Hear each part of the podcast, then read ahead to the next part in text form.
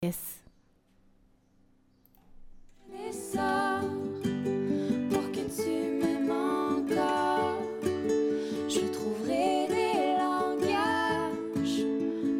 Estamos en comunicación telefónica con Fernando Orellano, director clínico de CEMIS. Eh, vamos a hablar hoy en este, en este contexto y en este marco porque el 12 de noviembre es el Día Mundial de la Diabetes. Fernando, buen día. Caro te saluda. Hola Carolina, ¿qué tal? Buenos días. ¿Cómo eh, estás? Muy bien, gracias por atendernos y, nada, bienvenido vos y toda la gente que, que trabaja en CEMIS porque vamos a tener este espacio los jueves para poder hablar de diferentes eh, patologías, de diferentes enfermedades, de diferentes tratamientos. Eh, en este caso vamos a arrancar, Fer, vos sos médico generalista y vamos a hablar un poco de la diabetes, ¿no? sí, sí, sí, sí, yo soy médico especialista en medicina general y familiar. Y bueno, sí, sí, esta es la semana de la diabetes, así que eh, el 14 de noviembre es el día de, a nivel internacional de, de la diabetes, así que estaría bueno empezar a hablar de esto. Sí, hablemos un poco porque la diabetes es una enfermedad silenciosa, es una enfermedad que no nos damos cuenta hasta que tenemos algunos síntomas, pero sí podemos prevenir, ¿no? Y prevenir desde, lo, desde los hábitos, ¿no? Desde, desde el buen vivir. ¿Qué podemos decirle a la gente que por ahí hoy no tiene diabetes, no tiene gente, eh, ni padres, ni abuelos, ni gente de su familia que padece diabetes, pero que se tiene que, que se quiere cuidar? Eh, sí, mira, la, diabetes es una enfermedad ¿viste? crónica, es silenciosa, es una enfermedad eh, metabólica que le dicen que afecta al metabolismo, al organismo, que se relaciona con un déficit de la función de un órgano que se llama el, páncreas, que produce una insulina. Cuando esta hormona no, no funciona bien, eh, se empieza a alterar, digamos, eh, la, función de todo el metabolismo que afecta a todos los órganos y está relacionado todo con la glucosa o la glucemia. Es, la glucosa es, eh, digamos, la, lo que nosotros eh, comemos, ingerimos y es lo que usamos como energía para todos los órganos y sistemas. Claro. Y es una enfermedad silenciosa porque que afecta a todos los órganos porque la mayoría de las personas no tiene síntomas agudos o tiene síntomas muy solapados que uno se va dando cuenta en el transcurso del tiempo y generalmente cuando ya eh, está empezando a afectar a, en forma más eh, a todos los órganos y sistemas. ¿sí? Eh, esto de los hábitos y de la alimentación y de romper con el sedentarismo, ¿colabora o previene de alguna manera, Fer? Sí, sí, está relacionada con los hábitos, eh, tanto saludables o los hábitos alimentarios, eh, está muy relacionado con el paciente que tiene sedentarismo, que no hace actividad física, que tiene una, por ahí una alimentación sin, incorrecta. Y bueno, y en este momento que, estamos, que tenemos ahora, donde la mayoría de la gente tiene eh, muchas actividades, o va de un lado para el otro, o no tiene esta, estas conductas de prevención para estar saludable en realidad. Que influyen mucho un poco eso, que uno por ahí no, no, no hace conductas y, en forma preventiva para evitar a, que estas patologías crónicas, la diabetes y otras más, empiecen a presentarse. Y también tiene muchos antecedentes eh, de lo que uno hereda de sus padres. Eh, eh, hay otros tipos de, diabetes que son heridos familiares, influye mucho también el medio ambiente en donde uno está, está inserto, eso también, todos esos son como factores etiológicos que predisponen a que uno después empiece a desarrollar los síntomas y los signos de la diabetes, y como es silenciosa uno no se va dando cuenta y y cuando acude por algo, eh, ya, ya a veces tenemos ciertas afecciones que hay que empezar a tratar de forma más urgente. Claro, eh, eso, eso me parece que es importante. Durante mucho tiempo podemos tener diabetes y no darnos cuenta, pero cuando aparece, ¿cuáles son los síntomas? ¿Con qué está relacionado? Eh, sí, como los síntomas así más principales, generalmente uno nota que tiene como mucha sed, que empieza a sentir que toma mucha agua, o que también orina mucho, que va mucho al baño y siente que orina mucho más que lo habitual, eh, después puede tener disminución en la visión, eh, que está relacionado, a veces son personas jóvenes que, que, siempre han sido saludables y también se confunde mucho porque por ahí uno a medida que va siendo más grande, uno va teniendo una disminución de la visión, por eso hay que tener precaución de que hay que consultar en estos momentos al médico, al médico y después tiene otra otros síntomas como por ejemplo predisposición a las infecciones, eh, a que también si uno se golpea no cicatriza rápido, sí, o predisposición también a a tener eh, enfermedades, por ejemplo, micóticas. Esos son más o menos los síntomas que va teniendo en general. Sí, sí. Eh, me parece que también está bueno desmitificar o, o, no demonizar a la diabetes. Viste que hay mucha gente que le tiene, o al menos hace unos años vos decías, ay, me diagnosticaron diabetes y era como algo tremendo. Me parece que, que también está bueno empezar a entender que cuanto antes sepamos las enfermedades crónicas que tenemos, como hipertensión, no sé, algo cardíaco, está bueno saberlo para tener una mejor calidad de vida. Se puede llegar a tener una buena calidad de vida teniendo diabetes, ¿no? Sí, sí, sí, eh, totalmente. Eh, haciéndose, realizando los controles y haciendo un seguimiento, el tratamiento médico y, lo que lleva los pilares del tratamiento, uno puede tranquilamente llevar una vida normal. Eh, esto eh, tiene, que, eh, tiene que tratar el paciente de, abocarse a, cumplir ciertas metas terapéuticas, ciertos tratamientos médicos y también cumplir con las medidas que son en cuanto a la alimentación y a la actividad física para ayudar a, a esta glucosa que queda en la sangre dando vuelta porque no se puede incorporar a los tejidos, se incorpore o se gaste a través de la actividad física o, se incorpore menos cantidad eh, regulando la alimentación. Claro, claro. Tranquilamente eh, se puede llevar una vida totalmente eh, saludable, digamos, a pesar de tener diabetes. Sí, porque, eh, porque te escuchaba con mucha atención, Fernando, y en realidad los hábitos saludables que tenemos que aplicar para prevenir la diabetes son los hábitos saludables que deberíamos tener todos, una buena alimentación, una vida que no sea sedentaria, poder hacer algo de actividad física, tomar mucha agua, digo, es como lo de siempre, ¿no?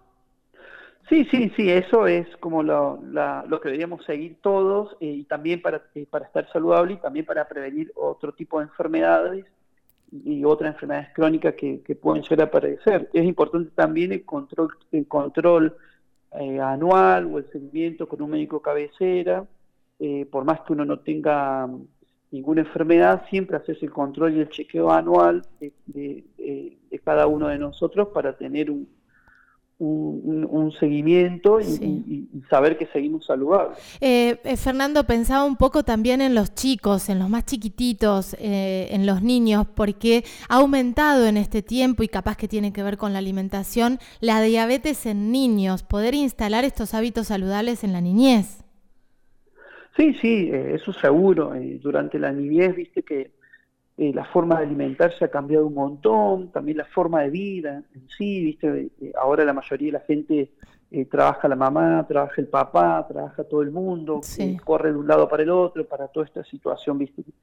de los distintos puntos de vista, vista económico y social, y también ha cambiado mucho la alimentación, ¿viste? La alimentación ahora viene, ya no es tan sana como antes, es, a veces usamos comida más rápida, esto es lo que le dicen la comida chatarra, con un montón de, de componentes que no son buenos y saludables para el cuerpo. Eh, por ahí está, está que está que los chicos están mucho conectados a lo que es todos los sistemas de informático y, la parte de internet y hacen menos actividad física y, y en más esta situación de pandemia donde estamos más aislados y encerrados entonces también tienen menos acceso a, un espacio donde puedan hacer actividad física y, y esto va complicando de a poquito un poco más a todos, tanto a los niños y a los padres los distintos integrantes. Eso te iba a decir, en este contexto de, pandemia, por un lado, nos quedamos mucho más en casa, tenemos que encontrar la manera de movernos y de armar algún esquema con los nenes, con las nenas, como para poder eh, sacarlos un rato de la computadora y del celular, y por otro lado, estamos dejando y aplazando los controles.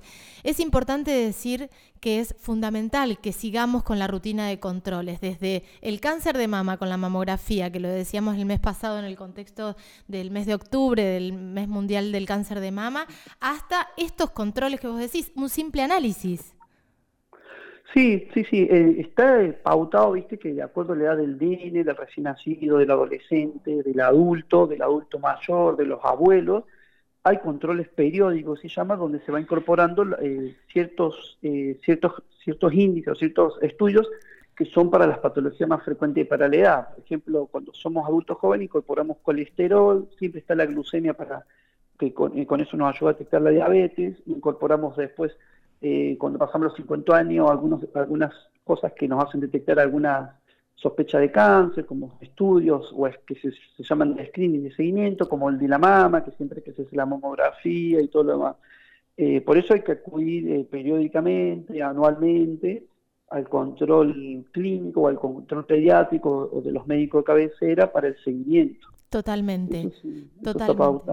Esto es, esto es fundamental, digo, reparar en lo que tenemos que hacer más allá de este contexto de COVID que nos tiene eh, bastante movilizados y además que, que, todo nos da miedo. Ir a algún espacio eh, que tenga que ver con la salud nos da miedo. Pero hablemos un poquito de CEMIS, porque esta es la primera, es la primera nota en, este, en estos micros que vamos a empezar a hacer todos los jueves a las 11.30 con diferentes médicos y médicas. ¿Qué, qué especialidades tenemos en CEMIS? Eh, nosotros acá en CEMIS, eh, somos, yo soy el coordinador médico y somos un grupo de profesionales eh, que trabajamos en conjunto con una historia clínica normatizada y en, la web donde cada uno de nos accede cuando el paciente viene y vamos registrando ahí todos los antecedentes y todos los estudios y todo el seguimiento del paciente. acá en CEMIS, para el área pediátrica, hay un grupo de profesionales, hay nueve pediatras, eh, que tienen un, servicio de demanda espontánea, que funciona de lunes a viernes de 8.20, donde el paciente puede ir a consultar ante alguna situación que requiera de resolución eh, de sus hijos. ¿no? Eh, eso de 8.20 eh, están todos los pediatras. Y después está el sistema de, control y seguimiento de niños sanos, que uno elige un pediatra de seguimiento y donde después lo llegan los controles estos periódicos que hablamos y, que tienen cierta frecuencia.